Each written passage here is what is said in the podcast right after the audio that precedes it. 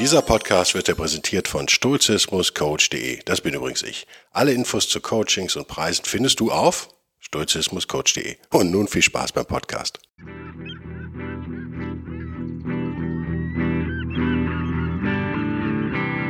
wilde Stoiker. Moderner Stoizismus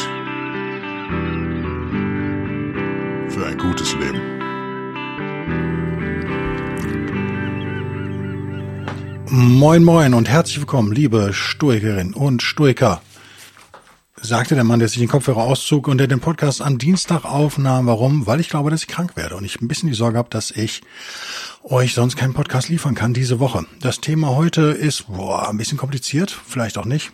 Und es sind eigentlich drei Themen. Leserbrief, äh, Hörer, Leser, Hörerbrief, äh, Hörerkritik und Seneca mal wieder. Ähm, Seneca aber nur als Illustration für was, was glaube ich oft vertauscht wird in Stoizismus, wenn es darum geht, indifferenten Lehre, ähm, Leid und Freude auf der einen Seite. Wie entscheiden wir uns? Wenn ich ab und zu mal ein komisches Hüsterchen von mir gebe, liegt es daran. Ich hoffe, ich finde jetzt diese Kritik. Äh, ich habe auf jeden Fall die Frage schon mal gefunden. Ach ja, die muss ja ganz oben sein. In meinem E-Mail-Ordner. Ich habe eine Mail bekommen. Ich weiß überhaupt nicht, warum, ehrlich gesagt. Ich kriege hier irgendwelche Mails mit irgendwelchen Chart-Auswertungen. Demnach steht der wilde Stück auf Platz 7 der deutschen Philosophie-Charts. Wäre ja gut, oder? Ja gut. Ach, jetzt habe ich Guck mal, ich habe einen Link drauf geklickt. Ähm, Fangen wir damit an. Ist banal, aber ich glaube, wir können alle was lernen. Hoffe ich jedenfalls. Hier hat mir einer eine schlechte Kritik verpasst. Zwei von fünf möglichen Sternen. Und ich lese mal vor und dann gebe ich euch zehn Sekunden Zeit und ihr sagt mir, was wir da vor uns haben. Ähm und nochmal, bevor ich es vorlese, nochmal, bevor ich es vorlese, man darf diese Kritik äußern, ne? Mir geht's jetzt, aber ich, ich verrate nicht mehr. Ich erwarte, dass ihr das versteht mittlerweile bei Folge über 150. Vor circa einem halben Jahr bin ich über diesen Podcast, also meinen gestolpert, habe viele Folgen nachgeholt, hat mir Spaß gemacht und habe ihn auch empfohlen. Irgendwann sprach der Autor über die Tagespolitik. Seine Meinung irritierte mich, habe darauf ein paar Wochen ausgesetzt. Die Schreibfehler sind jetzt da schon drin, ne? Die lese ich vor, wie sie sind. Ähm, gerade in den vergangenen Tagen wollte ich dem Podcast nochmal eine Chance geben, da vielen Sätze zum beschlossenen Atomausstieg wie, Zitat von, äh, es wird Blackouts geben. Die Politik diskutiert dies und jenes. Keine Ahnung, ob ich das gesagt habe in dieser Form, aber egal. Da konnte ich schon die Folge nicht weiterhören. Lieber Autor, das bin ich, suchen Sie doch bitte ein anderes Ventil als einen Stoiker großgeschrieben Podcast. Jedem seine Meinung, aber ich höre Ihr Format ja nicht großgeschrieben, um Ihre in Klammern populistische Klammer zu Meinung zur Politik zu hören. Sehr schade. Christoph 707, 717 via Apple Podcasts. Germany. 16.04.23. Ähm, wie immer bin ich irritiert vom amerikanischen Datumsformat. Das macht mich irre. Aber in dem Fall ist es noch einfach zu verstehen. Okay, darf man äußern die Kritik, ne? Zwei Sachen dazu. Lieber Christoph, ich dachte erst, dass du ein NPC bist. Ich dachte echt, dass du, ähm, falls wir in der Simulation leben, war ich mir ziemlich sicher, dass das kein Mensch geschrieben hat. Beim jetzt weiter unten wurde mir dann klar, doch, es muss ein Mensch geschrieben haben. Und ich erwarte eigentlich von euch, dass ihr mir sagt, warum. Ähm, was äh, ich, ich formuliere es mal so, was ähm, Experience wäre das englische Wort, wie kann es auf Deutsch sagen? Was erfährt Christoph? Christoph? Christoph da gerade. Was widerfährt ihm sozusagen? Was erlebt er gerade? Komm, zehn Sekunden. Zehn, neun, acht, sieben, sechs, fünf, vier, drei, zwei, eins. Na, ich löse es auf kognitive Dissonanz und zwar massiv. Daher komme ich drauf, dass es sich wohl um einen echten Menschen handeln muss, obwohl wir diskutieren könnten.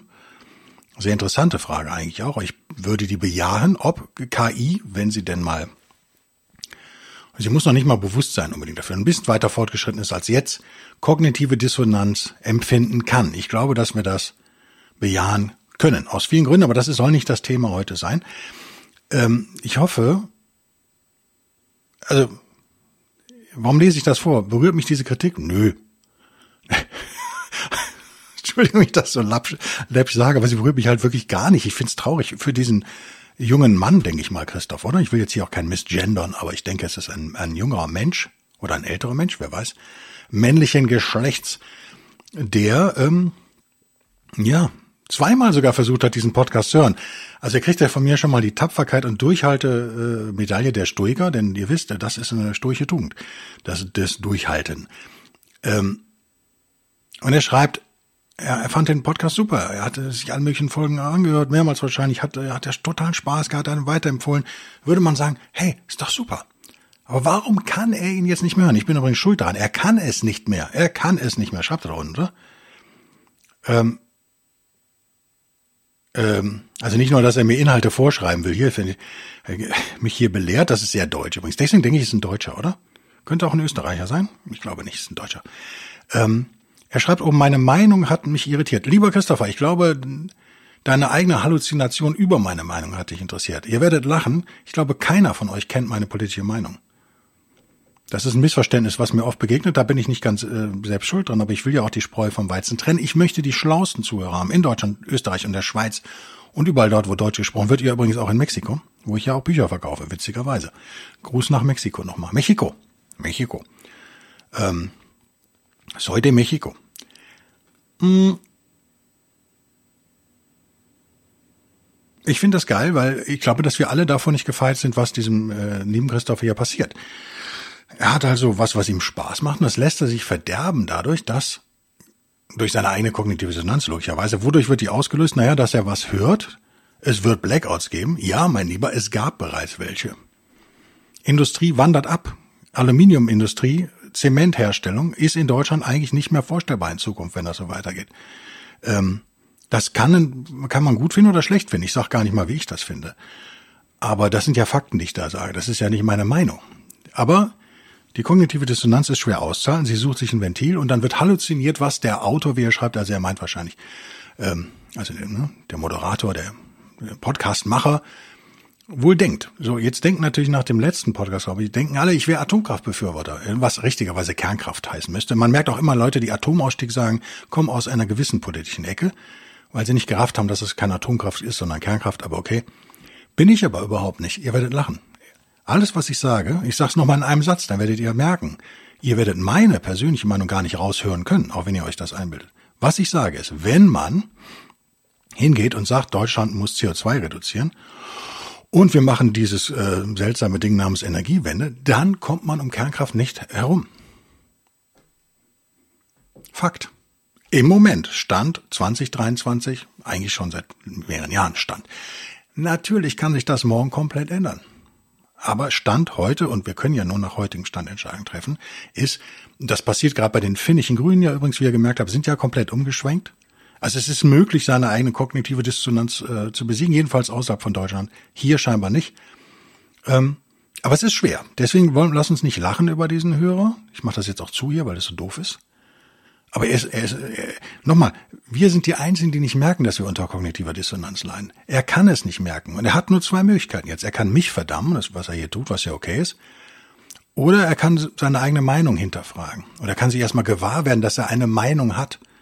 Und er nennt ja kein einziges Faktum hier, unterstellt mir aber Populismus.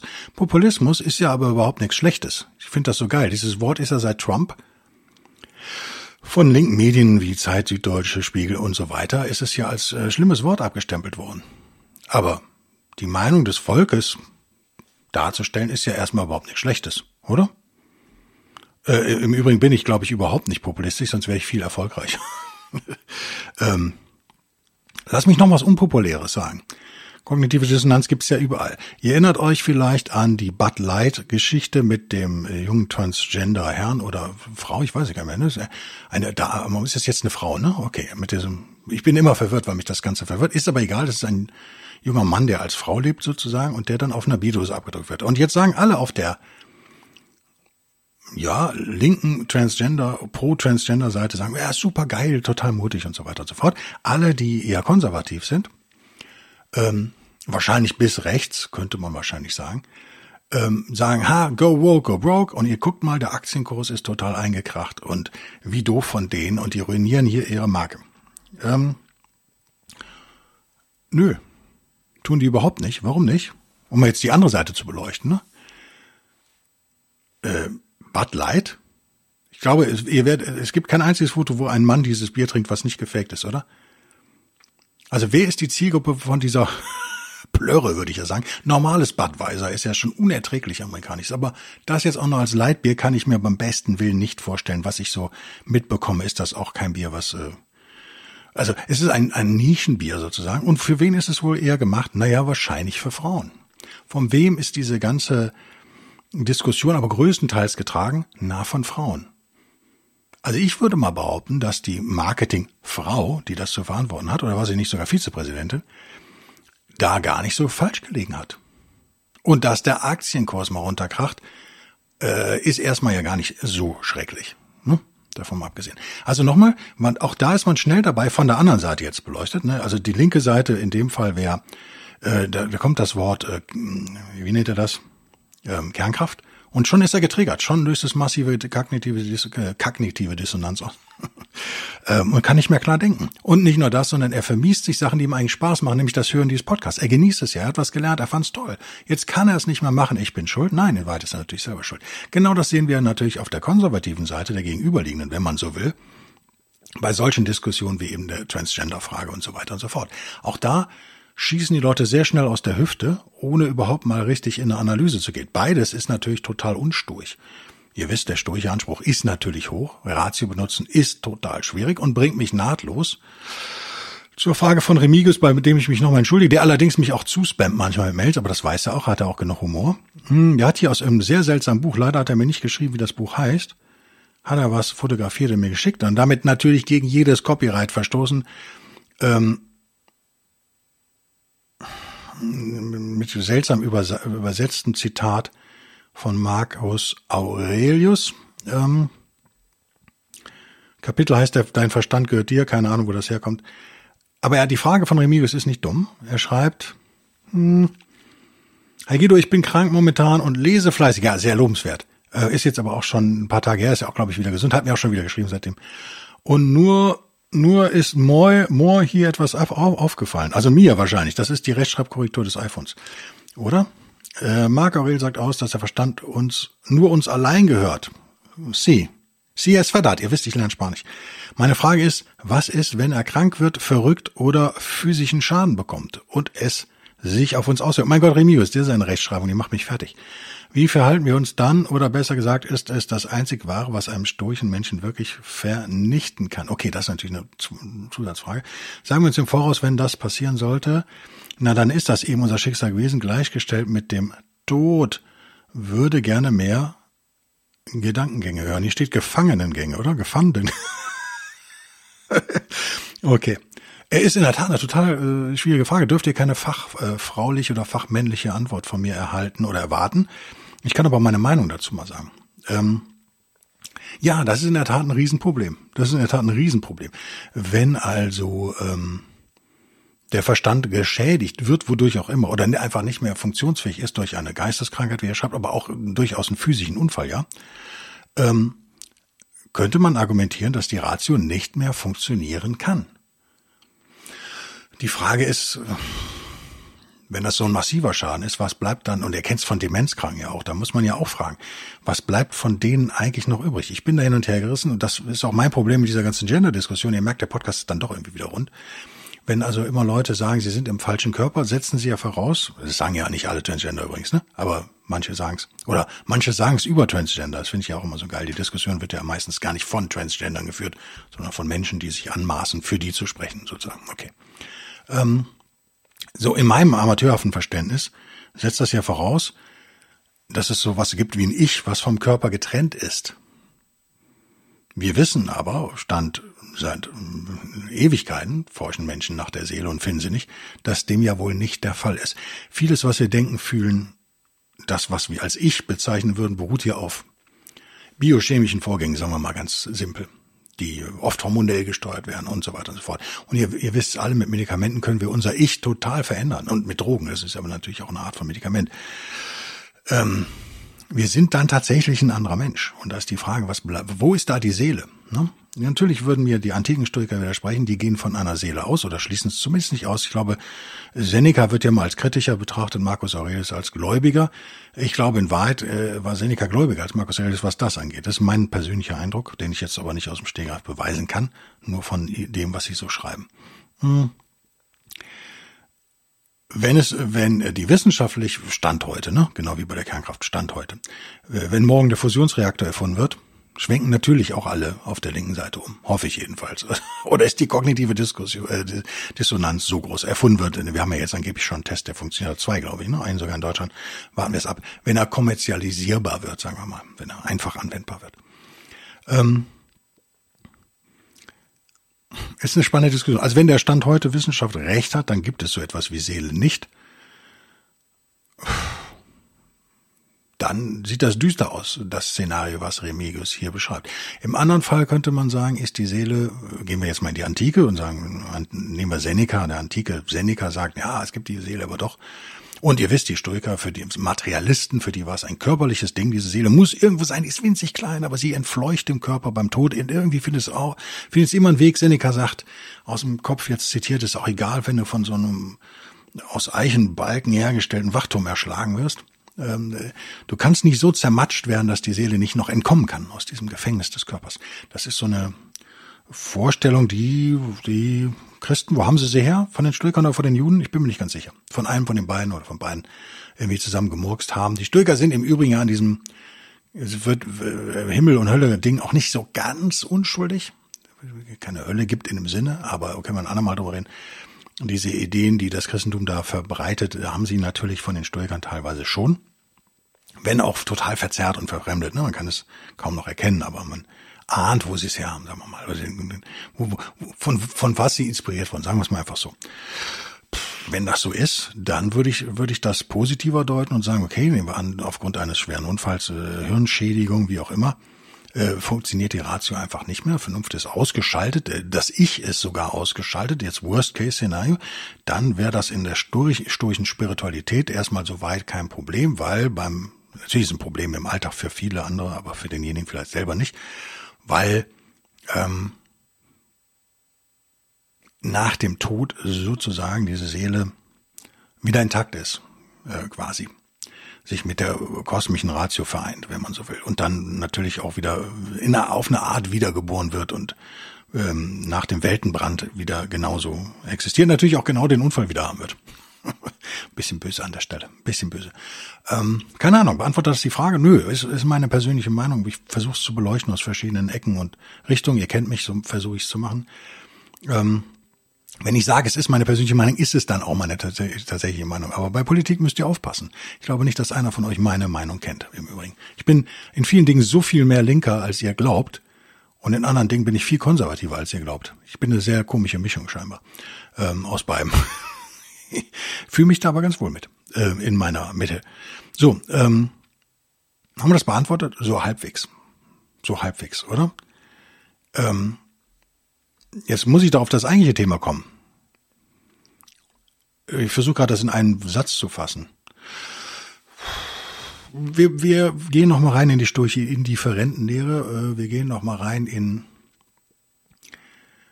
Dinge, die egal sind, sagen wir mal ganz salopp. Dazu gehört ja in klassischer stoischer Sicht auch der Tod.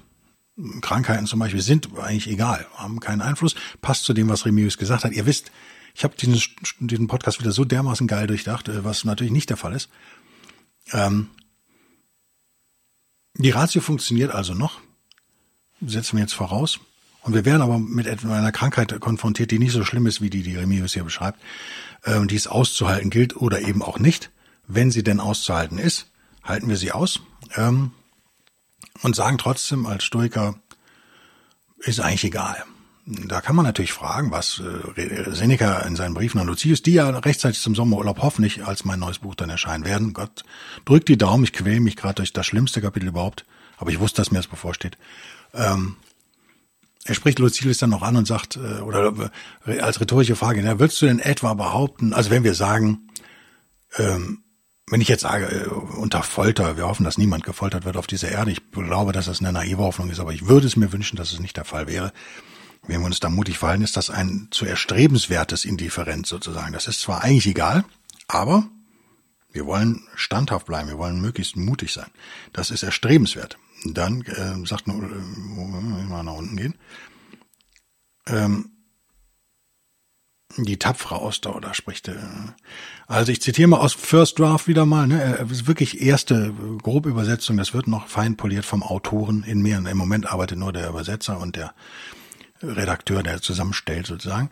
Denn, so Seneca, unter Folter ist nicht das bloße Ausharren, sondern das tapfere Ausharren erstrebenswert. Okay, würde man sagen, widerspricht da so ein bisschen der sturchen Linie, oder? Erstrebenswert? Ist es nicht indifferent? Äh, daher wünsche ich diese tapfere Ausdauer und das ist die Tugend. Er versucht hier, mh, hm, egal. Und dann stellt er eine rhetorische Frage aus äh, Lucilius, Lucilius' Munde sozusagen. Aber sagst du, wer hat sich jemals so etwas für sich selbst gewünscht? Also eben Folter zum Beispiel. Ähm, und dann argumentiert Seneca rum und äh, sagt, es gibt versteckte Wünsche und offene Wünsche. Fakt ist aber, dass es ein Missverständnis gibt. Und ich frage mich gerade, wo Seneca das sagt.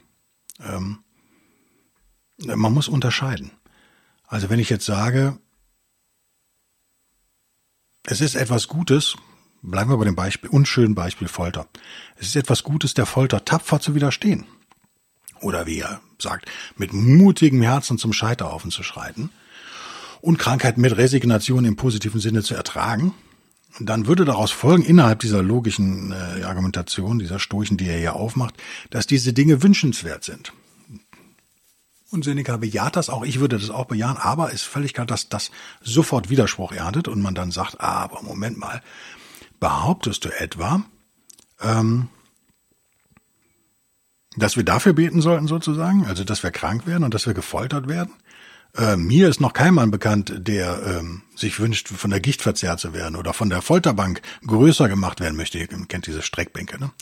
Äh, ist ganz gut im Maßen, gibt's die auch bei Physiotherapeuten. äh, aber äh, unschön, wenn es doch ins Extrem getrieben wird.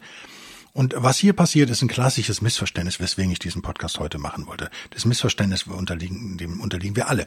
Wir unterscheiden an der Stelle nicht feinsinnig, was Seneca aber macht natürlich, zwischen der Folter auf der einen Seite und unserem tapferen Ausharren in der Folter. Das ist klassisches NPC-Denken. Darf man nicht mehr sagen, ist rechts Shit. Wie nenne ich das denn? Clown-Denken. Wir leben in einer Clown-Welt. Auch das ist auch rechts. Scheiße. Wie kann man es denn nennen? Nennen wir es, ah, bleiben wir gut altdeutsch. Nennen wir sie Idioten. So denken Idioten. Und wir alle sind, wie ihr wisst, von Fall zu Fall, sind wir totale Idioten. Ihr alle, du auch, ich auch, ich ganz bestimmt äh, ganz weit vorne dabei bei der Idioten-Hitparade. Hm, wir denken nicht fein genug, wir denken nicht ordentlich genug. Natürlich wünscht sich niemand gefoltert zu werden. Also äh, echte Folter, glaube ich, ist auch für Masochisten durchaus nicht äh, wünschenswert. Niemand wünscht sich in einen Krieg zu geraten, niemand wünscht äh, Elend und Not. Natürlich nicht. Kann man sich als Stoiker aber trotzdem auf diese Extremsituation freuen? Sogar ein bisschen? Ja, sagt Seneca, wird jetzt heute zu weit führen. Warum? Äh, ich stimme dem übrigens total zu. Ähm, das heißt aber nicht, dass man sich danach sehnt. Wir sehen uns nicht nach der Situation, sondern nach der Beweis unserer Stärke in der Situation. Das ist etwas völlig anderes. Wir beten in Anführungszeichen, also nicht für den Notfall, sondern dafür im Notfall gut zu funktionieren. Und als Stoiker bereitet man sich gefälligst auf diese Notfälle auch ein wenig vor. Das ist sozusagen äh, die stoische Strategie, wie man damit umgeht. Prämeditatio malorum.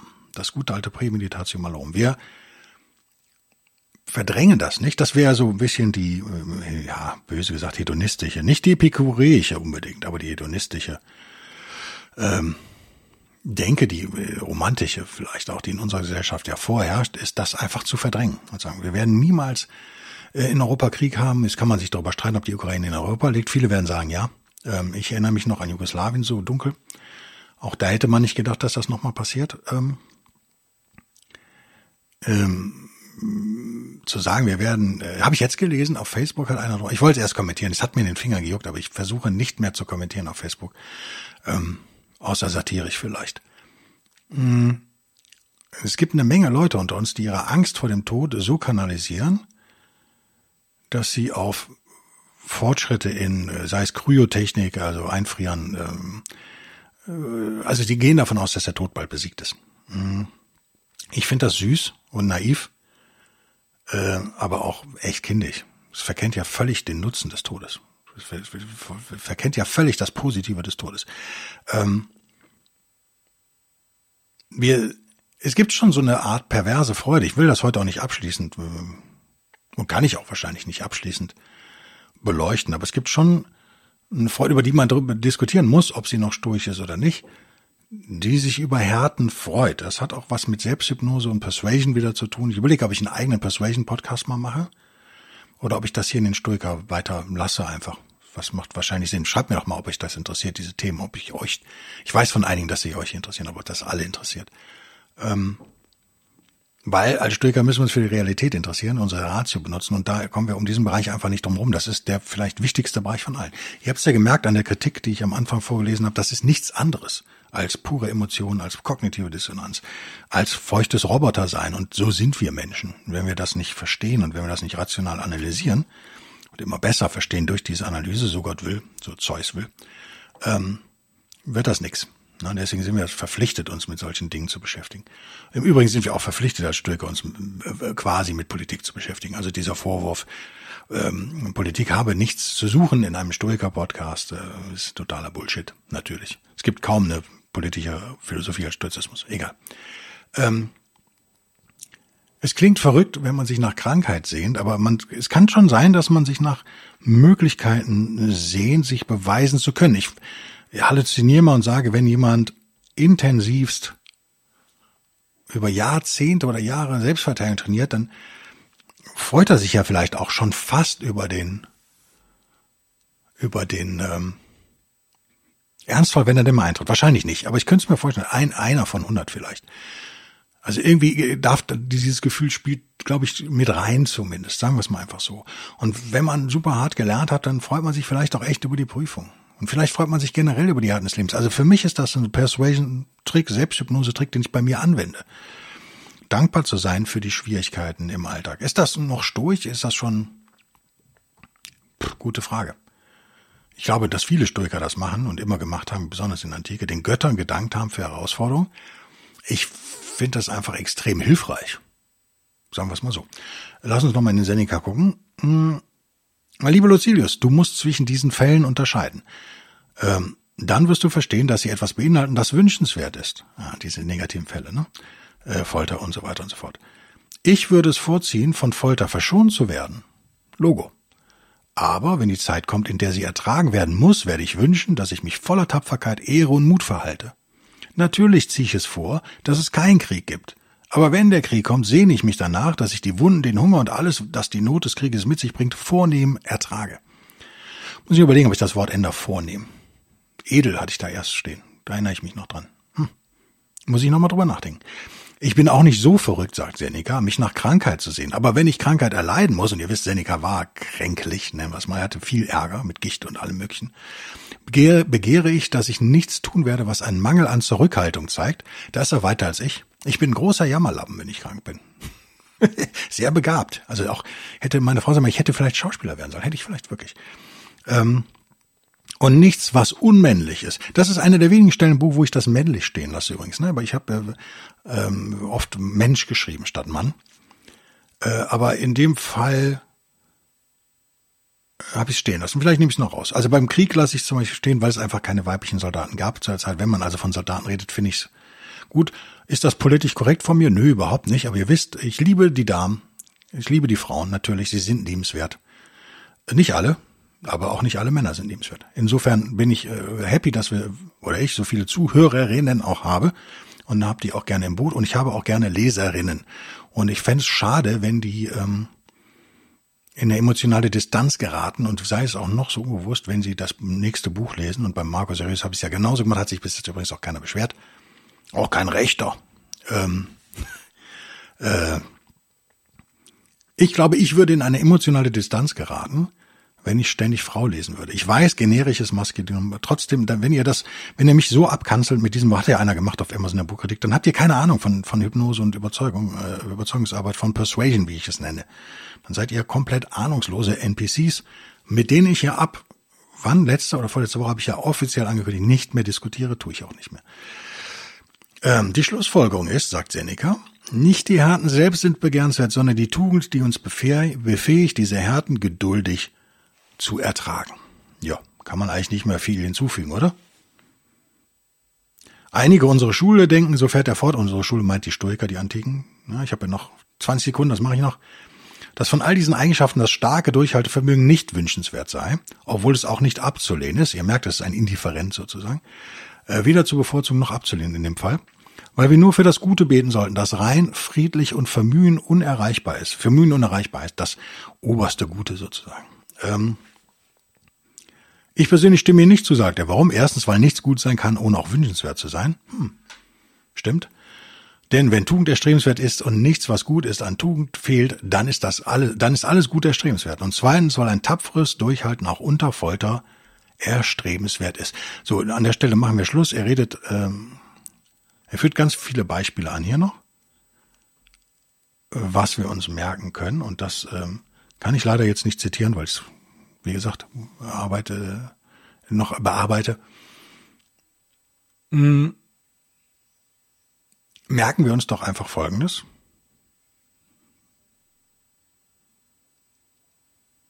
Wir sind emotional berührt, berührt, wir jubeln den Helden ja zu, die blutbefleckt vom Schlachtfeld zurückkehren, weil sie eben ihre Tugendhaftigkeit auf diese Art unter Beweis gestellt haben. Aber natürlich ist die Qualität der Tugendhaftigkeit die gleiche bei jemandem, der eine Krankheit mutig erträgt. Ich, so, oder sagen wir mal, einer, der Maß halten kann beim Essen, also nicht ich, ähm, ihr wisst, die sturche Tugend der Mäßigung ist meine große Schwäche, persönlich, definitiv muss genau die, äh, die Tugend, die Qualität der Tugend ist die gleiche. Okay, ist ein anderer Podcast, sehe ich gerade, oder? Jetzt bin ich mich, mich selber verwirrt. Wir müssen über die Qualität von Tugend und dem Guten reden, was mich irre macht, weil es im Deutschen keinen vernünftigen Plural von Gutes gibt, außer Güter.